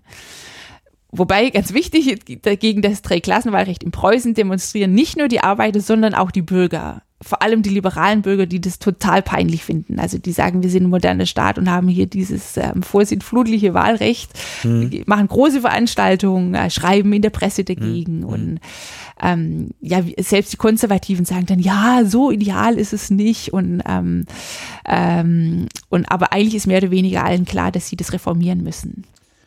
Ja, Spannend. Wir hatten es gerade schon mal mehrfach gestriffen. Wir hatten schon den Verein, bei den, bei den Vereinen der sozialen Frage schon drüber. Wir hatten es gerade nochmal gesprochen über die, über die Frauenfeindlichkeit der Sozialdemokratie und der Gewerkschaften. Ähm, jetzt haben wir dieses Ding, wir haben die Männer, die politisieren in ihren Kneipen, sind da sehr drin und diskutieren da auch ganz viel, machen auch viel, also werden auch zu Aktivisten. Wie politisieren sich die Frauen? Ja, das ist eine ganz, ganz interessante Frage. Ähm, ein ganz wichtiger Weg ist eben diese, dieses, diesen, dieser Einsatz für die soziale Frage. Ja weil das ist weiblich. Das ist ähm, äh, Frauen, mhm. also ich Anführungsstriche, ja, ja, ja. Sorry. Mhm. Frauen dürfen sich ähm, um Kinder kümmern. Das ist mhm. schön, wenn die sich um Arme kümmern. Ähm, wenn sie Wohlfahrt, also Wohlfahrt ist auch ein ganz wichtiger Begriff. Mhm. Ähm, und, und, und man sollte das aber, das ist wirklich eine unglaublich interessante Leistung, die die vollbringen. Also die gründen Kindergärten. Äh, ähm, viele äh, Feministinnen, ähm, mhm. die, die dann äh, zunehmend entstehen, wie auch in anderen Ländern, also die, mhm. die, die gründen Vereine, die, die ähm, identifizieren sich auch mit, mit diesen mhm. Frauenthemen. Ähm, sie sind sehr stark im internationalen Kontakt und die setzen sich zum Beispiel sehr, sehr stark für Bildung ein. Und auch hier haben wir wieder das, wie unwahrscheinlich wichtig Bildung ist für Demokratisierung. Mhm. Und das haben die ganz, ganz klar erkannt, dass, mhm. sie, dass das einer der Grundsteine ist. Und ähm, die, die, die deutsche Frauenbewegung ist relativ stark, wie auch die, die, ähm, die britische Frauenbewegung, mhm. weswegen der Antifeminismus dort auch besonders stark ist. Mhm. Also in, in Frankreich zum Beispiel war die Frauenbewegung schwächer, da mhm. war auch der Antifeminismus nicht so stark. Ganz, ganz interessant, warum Frankreich dann erst 1945 das Frauenwahlrecht hat ähm, und, und ähm, warum das in, in Großbritannien dann auch noch später kommt als, als in Deutschland. Deutschland ist relativ früh dran, dann mit 1918. Aber das ist auf jeden Fall wichtig, dass die sich ähm, äh, formieren und, und ähm, äh, sich als Feministin erkennen und eben erkennen, dass es hier ein mhm. Defizit wird. Und mhm. wieder sehen wir, die Selbstverständlichkeit, dass Frauen nicht dabei sind, was 100 Jahre vorher mit der Olympe de Gouges im, im, in, in, in, Frankreich war, aber auch noch in der Mitte des 19. Jahrhunderts, wo dann ähm, die Stimmen, wo es mehr Stimmen gibt, mehr Frauen gibt, die das Stimmrecht fordern. In den USA zum mhm. Beispiel gibt es einen ersten ähm, größeren Kongress. Aber auch da, das ist wirklich eine Stimme, die nicht gehört wird. Das wurde eine Weile in der Forschung behauptet, das sei ein ganz großes Thema gewesen in den USA mhm. in der Mitte des Jahrhunderts. Das stimmt nicht. Das, das waren immer noch verrückte mhm. Vögel, die sowas gefordert haben. Auch Männer, es gibt immer wieder Männer, die das fordern. John Stuart Mill in, in Großbritannien wird dann ganz wichtig. Aber das ändert sich total um 1900. Das ist jetzt nicht mehr irgendwie eine einzelne verrückte äh, Frau, die mhm. hysterisch ist oder sowas, die das fordert, sondern mhm. das wird immer deutlicher, auch dass das sinnvoll ist. Mhm. Und da denke ich, ist ganz wichtig in der Demokratiegeschichte, ähm, dass diese dass solche Forderungen allmählich Selbstverständlichkeit gewinnen. Und in der mhm. amerikanischen Verfassung heißt es ja self-evident truth. Mhm. Das war ja damals auch diese Truth, damals war noch alles andere als selbstverständlich. Aber die Forderung steht und dass Frauen das Wahlrecht ähm, bekommen, bedeutete, es muss erstmal irgendwie die, die, die, die selbstverständliche Absurdität dass Frauen ein Wahlrecht haben, die muss sozusagen überwunden werden oder die muss verschwinden. Mhm. Es muss ein neues Verständnis für Selbstverständlichkeit bekommen. Mhm. Und da spielt, glaube ich, der Körper eine ganz wichtige Rolle. Wir haben das indirekt schon gesehen bei der Landbevölkerung, solange die total verarmt ist, mehr oder weniger ums Überleben kämpft. Ach so, meinst du? Mhm. So, solange sozusagen die, die Körper auch der, der zum Teil dann noch Leibeigenen geschlagen werden mhm. dürfen, ähm, mhm. solange die sterben wie die Fliegen, sie sind nicht alphabetisiert, so ähnlich wie Sklaven, die man, die man schlagen darf, die man umbringen darf, die man verstümmeln darf, ähnlich wie Frauen, die man vergewaltigen darf und so weiter, die kann man einfach nicht als politische Subjekte in Betracht ziehen. Das mhm. ist überhaupt keine moralische Frage, sondern das ist self-evident. Mhm. Also es kommt auch ganz oft, wenn, wenn dann eben so eine Einzelstimme aufkommt für die, die, die Gleichberechtigung von, von Schwarzen oder von Frauen, dann kommt das Argument der Selbstverständlichkeit. Das geht noch relativ lange, ähm, als, als 1867 John Stuart Mill dafür sorgt, dass es sogar im Parlament in Großbritannien diskutiert wird, das Frauenwahlrecht. Dann ist einer, also nur wenige machen sich die Mühe, auf diese Absurdität zu antworten. 67 noch, 1867. Und einer eben, der antwortet, sagt, unser Instinkt sagt uns doch, dass das Quatsch ist. Also ganz, ganz interessant, dieser Begriff des Instinktes. Mhm. Und ich denke, dass sich das um 1900 ändert, weil wir dann ein verändertes, ähm, ich nenne das Körperregime haben, weil Menschen in immer besseren Verhältnissen leben, beziehungsweise weil es als Skandal angesehen wird, dass sie schlecht leben. Und nun wird zum Beispiel auch thematisiert häusliche Gewalt gegen Frauen, was eigentlich bis dahin selbstverständlich war. Der Mann hat natürlich das Recht, seine Frau zu schlagen und hat natürlich das Recht, die, die Frau zu vergewaltigen.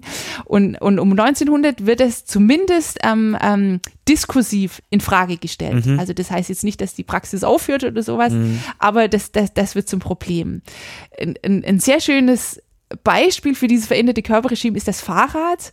Und die amerikanischen Frauenrechtlerinnen haben zum Teil tatsächlich gesagt, dass sie mit dem Fahrrad zum Frauenwahlrecht gefahren sind. Das Fra Fahrrad bedeutet, die Frau bewegt sich, was gerade für bürgerliche Frauen ein Riesenproblem war, die mit, mit ihren Kleidern, die sie hatte und eine, eine gute Frau soll auch nicht rennen oder irgendwie sowas machen, eine anständige. Und vor allem ähm, Frauen sollen auch immobil sein. Das ist ein ganz wichtiger Aspekt, um sie zu ähm, einzuhegen wenn sie auf die Straße geht, dann nur in Begleitung eines Mannes. Das war ganz, ganz lange ähm, der Code.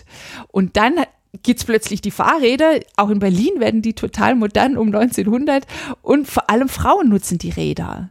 Und das äh, ruft natürlich Empörung hervor, aber viele denken auch so, ja, eigentlich irgendwie ganz, äh, ganz cool, dass die da jetzt, es sieht auch gut aus so, da gibt's dann eigene Fahrradkleider und, ähm, und, und das Fahrrad steht eben dafür, dass, dass da was aufbricht, dass Frauen ähm, neue, neue körperliche Freiheiten auch bekommen. Das Korsett wird in dieser Zeit in Frage gestellt. Also auch, es gab auch billige Korsetts für Arbeiterinnen zunehmend. Arbeiterinnen hatten eben auch mehr Geld, um sich gute Kleidung zu kaufen. Ähm, und, und, und das Korsett, denke ich, ist eines der schönsten, äh, fast ein Symbol dafür, dass, dass Frauen eben auch körperlich befreit werden. Was ja auch ganz interessant ist bei dem Fahrrad, ist mir der Damensattel eingefallen Ja, vom Reiten, der ja auch ein anderer ist als der, in Anführungszeichen, Männersattel.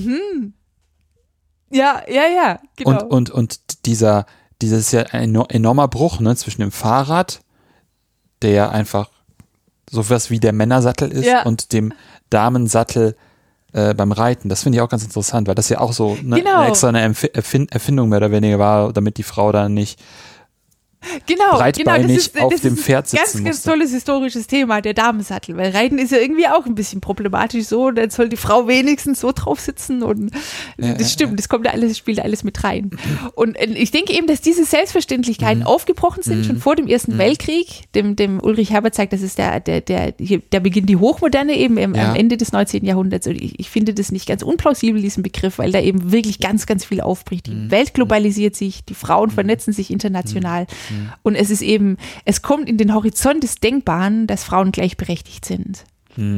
Was ich noch ganz spannend einfach daran fand, was du vorhin gesagt hast, dieses ähm, mehr oder weniger, dass die Frauen ein Motor oder Akteurinnen sind für die letzten Endes Demokratisierung. Dadurch, dass sie die Alphabetisierung vorantreiben, dass sie wissen, wie wichtig es ist, Menschen, die es bis dahin nicht können, das Lesen und das Schreiben, um einfach auch letzten Endes, worüber wir ja davor gesprochen haben, diese einzelnen Bausteine, Puzzlesteine, die dazu da, die, die es als Grundlage braucht, um überhaupt sich demokratisch oder di- in, in diesem politischen Diskurs überhaupt zu betätigen, ne? also die Grundlage, die man einfach dafür braucht. Das finde ich auch ganz interessant, wie sie dann sich einrichten in dem, was sie dürfen, ähm, sich da auch so, so professionalisieren, auch irgendwie exzellent werden und dann eben dafür mehr oder weniger zu, ja, zu verantworten sind, Ja. im positiven Sinne aber, ähm, dass sie eben bei den nicht privilegierten Menschen die Demokratisierung angeschoben haben. Das wäre jetzt so meine Idee, die ich irgendwie daraus gehört hätte. Ja, genau. Wobei da eben auch wichtig ist, ähm, auch die Arbeiterinnen engagieren sich dann sehr, sehr stark. Und ähm, ich habe mich mit ähm, meiner Kollegin Birte Förster intensiver beschäftigt mit den Abgeordneten. Da hab, haben wir auf Twitter eine Thread dazu gemacht mit den weiblichen Abgeordneten von ach, 1919. Und ähm, was wir völlig erstaunlich waren, war eben, dass die genau in diesen Vereinen und Bewegungen um 1900 hochaktiv sind. Ah, und das schön. ist ganz, ganz vielfältig. Ja. Aber es ist in aller Regel, ist es eben Wohlfahrt. Die eine ähm, gründet Kindergärten, die, die ähm, andere setzt sich gegen Alkohol ein. Mhm. Fast alle kämpfen gegen Prostitution. Auch ganz interessant, auch ein Hinweis darauf, wie wichtig das Körperregime ist. Mhm. Ja. Also das, das wird als total empörend und unmoralisch empfunden, dass Frauen gekauft werden können. Mhm. Ähm, findet eben auch nicht zufälligerweise in dieser Zeit dann statt. Ähm, die, die amerikanische Historikerin Paula Baker ähm, nennt diesen Prozess, den du jetzt gerade beschrieben hast, Domestication of Politics. Und die sagt eben, im Laufe des 19. Jahrhunderts ist es Frauen gelungen, immer mehr in Anführungsstrichen ihre Themen in die Politik einzubringen und zu behaupten, das sei Politik. Also Kindererziehung, klar, das machen die Frauen, die, die, der, dafür sind sie zuständig. Gut zu den Armen sein, also wenn es jetzt um die Bürgerinnen geht, ähm, ähm, das ist auch so ein Frauenjob. Und, und Frauen ähm, fordern eben zunehmend ein und sagen, das ist doch ein Thema, das, das für den Staat und das für die Politik wichtig ist. Oder Hygiene. Ja. Das ist Hygiene, das, das, ist, das, das muss die Frau im Hause betreiben. Und das wird ein riesiges politisches Thema am Ende des 19. Jahrhunderts. Auch das ein Hinweis darauf, dass da ein neues Körperregime aufbricht, bei dem es um die Gesundheit des Einzelnen geht, um die Würde des, des einzelnen Körpers. Und dann war spannend, dass wir dann die Frauen als dann Expertinnen in dem Feld haben, weil sie zu Hause dafür wiederum die Expertinnen sein sollen. Genau, genau, Domestication of Politics. Yes. Hm. Also das ist, und wobei Domestication eben auch eine Doppelbedeutung hat, in gewisser Weise wird auch Politik gezähmt. Und ähm, zum Beispiel darin, dass der Wahlakt, ähm, der, der, auch wenn der in Kontinentaleuropa vor allem nicht so brutal war wie in, wie in, in den USA, ähm, trotzdem war das ein hoch männlich aufgeladener Akt. Der, der, der in, in den Wahlkämpfen gab es eben Alkohol und, ähm, und, und es gibt eine Beschreibung von einer Frau, die in einer, in einer Stadt in den USA wählen geht am Ende des 19. Jahrhunderts, obwohl sie nicht wählen darf. Und dann wird es eben beschrieben, was, wie, also ein, ein, ein feindlicher Beobachter sozusagen beschreibt das, ein Konservativer, der gegen das Frauenwahlrecht ist. Und dann sagt er, der, der, der Wahlvorstand, der fragt sie dann nach ihrem Namen, denn ähm, das, das war der üblich, das übliche Wahlprozedere, Ja. dass man seinen Namen nannte Ja. und so weiter. Und dann nach ihrem Alter und dann äh, irgendwann im Verlaufe dieses, dieses ähm, Befragungsprozesses, bevor sie dann ihre Stimme abgeben darf, wird sie rot und dreht sich auf dem Absatz um und geht. Und das ist sozusagen, auch ohne dass hier diese männliche Gewalt stattgefunden hat, ist es doch ein Raum, in dem einfach die Frau, die hat hier nichts zu suchen. Das ist eine ganz feindliche Stimmung. Und schon der Name der Frau, also du, du bist ja in der Regel die Frau Becker oder die, die, die, die, die, die Frau, Profe Frau Professor. Also du bist ja, du wirst ja über deinen Mann definiert und dass du da deinen eigenen Namen nennst, dass du sozusagen deine eigene Individualität in der Öffentlichkeit zur Schau stellst, war ähm, sozusagen ein rein körperlich hochproblematischer Akt. Und, und, und das ist dann wirklich ähm, ähm, durch diese ganzen Veränderungen ähm, ähm, wird es dann schließlich denkbar und, und, und nach dem Ersten Weltkrieg ist es dann ziemlich selbstverständlich. Das ist gar kein großes Thema, dass die Frauen das Wahlrecht haben. Das ist hochinteressant. Das ist, da gibt's ja nicht die großen Empörungen, auch nicht die hämischen Zeitungsberichte. Das hatte ich, als ich die Zeitung gelesen habe zu 1919 so ein bisschen gehofft, weil das finde ich sonst immer, zum Beispiel wenn die Afroamerikaner zum ersten Mal wählen dürfen, dann, oh, wie bescheuert die sind und die haben, der eine hat gesagt, ich wähle Jesus und lesen können die eh nicht und so weiter. Aber das findet 1919 überhaupt nicht statt, sondern das ist ganz klar, das ist ganz smooth, die, die Frauen sind dabei. Und ich denke eben, dass das ein ganz wichtiger Hinweis darauf ist, dass das Frauenwahlrecht nicht ein Ergebnis vor allem der Revolution war, was oft behauptet wird, oder des Krieges, sondern das war ein Ergebnis dieses langen Prozesses, auch der Domestication of Politics, die lang vor dem Ersten Weltkrieg stattfindet. Mhm. Man könnte fast meinen, das wäre ein gutes Gell? Schlusswort. Habe ich gerade auch gedacht. Ähm, ja, auf jeden Fall. Hedwig, ganz ehrlich, ähm, oder kurz, nicht ganz ehrlich, ähm, wenn die Hörenden sich jetzt gerne weiter einlesen wollen, ähm, nach unserem fulminanten Schlusswort gerade eben, was würdest du ihnen empfehlen? Also ähm, für die Hörerinnen und Hörer, die Englisch lesen, unbedingt Richard Benzel, ähm, Ballot Box heißt es, ähm, äh, in dem er diese irrsinnigen ähm, Wahlen in den USA in der Mitte des 19. Jahrhunderts beschreibt, Mhm. wo eben die Männer sich prügeln und so. Ganz interessant finde ich übrigens, ähm, er schreibt dann im Schlusswort so, ja, das ist natürlich alles sehr, also er schreibt auch, da- da- das ist wirklich, das war wahrscheinlich der undemokratischste Ort, den es überhaupt gab, dieses, die, die, das Wahllokal. Aber er wird dann so ein bisschen wehmütig und sagt, ja, aber damals waren die Männer noch so richtig bei der Sache und, ähm, und, und ganz, ganz anders, wenn wir, wenn wir deutsche Geschichte lesen über, über das Wahlrecht, wo eben ähm, dann sofort sozusagen als äh, failed democracy dargestellt wird und die kriegen das nicht hin und so. Und ähm, also das finde ich hochinteressant, wie, wie das ähm, in, in, in die Erzählung so ganz, ganz unterschiedliche ähm, Bewertungen einfließen. Und das würde ich eben immer stark machen. Das nutze ich jetzt hier noch die Gelegenheit, dass Deutschland eben in, in, ähm, in dieser Hinsicht überhaupt keinen Sonderweg gegangen ist. Also das, d- weder war das preußische Wahlrecht ähm, von vornherein irgendwie ein Skandal, ähm, noch ähm, war das deutsche, ähm, der, der Reichstag dann eben ähm, ein Parlament ohne Macht, was auch immer wieder mit vielen falschen Fakten behauptet wird. Zum Beispiel, er hätte kein Gesetzinitiativrecht gehabt, habe ich erst neulich wieder bei Richard Evans gelesen. Das ist Quatsch. Die hatten Gesetzinitiativrecht, die hatten Budgetrecht und so weiter. Das war ein ganz ähm, mächtiger, wichtiger Player. Also Deutschland hatte da eine wahrscheinlich für viele enttäuschend ähm, unspektakuläre Geschichte. Du hast ganz vergessen, dass du dein eigenes Buch noch nicht genannt hast. Ja, genau. das kann ich auch ähm, ähm, empfehlen. Das ist sehr dick, aber man muss es auch nicht von vorne bis hinten lesen, sondern kann zum Beispiel das Kapitel über, ähm, äh, wie, über die Verbindung von Männlichkeit und, und, ähm, und Wahlen lesen oder über den Legitimationseffekt von Männlichkeit. Demokratie brauchte den nämlich ganz dringend. Das war eine junge Regierungsform oder diese Partizipation oder das Kapitel über ähm, Manipulation. Das Buch heißt Moderne Wahlen, eine Geschichte der Demokratie in Preußen und den USA. Ja, ich kann es auch nur empfehlen. Ich habe es äh, hab's auch in der Vorbereitung ein bisschen durchgeschmückert und fand es eben genau spannend, dass man eben einzelne Kapitel einfach lesen kann und dann äh, die einen erstmal so interessieren, dass man vielleicht nicht das von vorn bis hinten durchlesen muss, nicht unbedingt zumindest. Ähm, ja, Hedwig, hast du denn auch noch eine Gastempfehlung für mich? Ja, ähm, ich könnte die Historikerin Claudia Gatzka empfehlen. Ah, cool. Und ähm, die auch ihre Dissertation abgeschlossen hat und die ganz, ganz spannende Wahlforschung macht dann für die Zeit nach 1945. Ah, ja. Also die äh, kann ich dir nur empfehlen. Super. Das war das ist doch sehr spannend. Ähm, ja, herzlichen Dank auf jeden Fall für deine Zeit, Hedwig. Das war sehr, sehr spannend, worüber wir heute gesprochen haben. Habe ich auch wieder viel dazu gelernt. Herzlichen Dank dafür. Ja, sehr gerne. Ja, und das war's für heute bei Anno. Wenn es euch gefallen hat, dann empfehlt den Podcast gerne weiter. Wenn ihr den Podcast auch unterstützen wollt, findet ihr auf der Website einen Spendenbutton zu PayPal. Wenn ihr selber forscht und über euer Projekt sprechen wollt, kontaktiert mich gerne per Twitter oder per Mail. Ansonsten hören wir uns bald wieder. In diesem Sinne, auf bald und tschüss.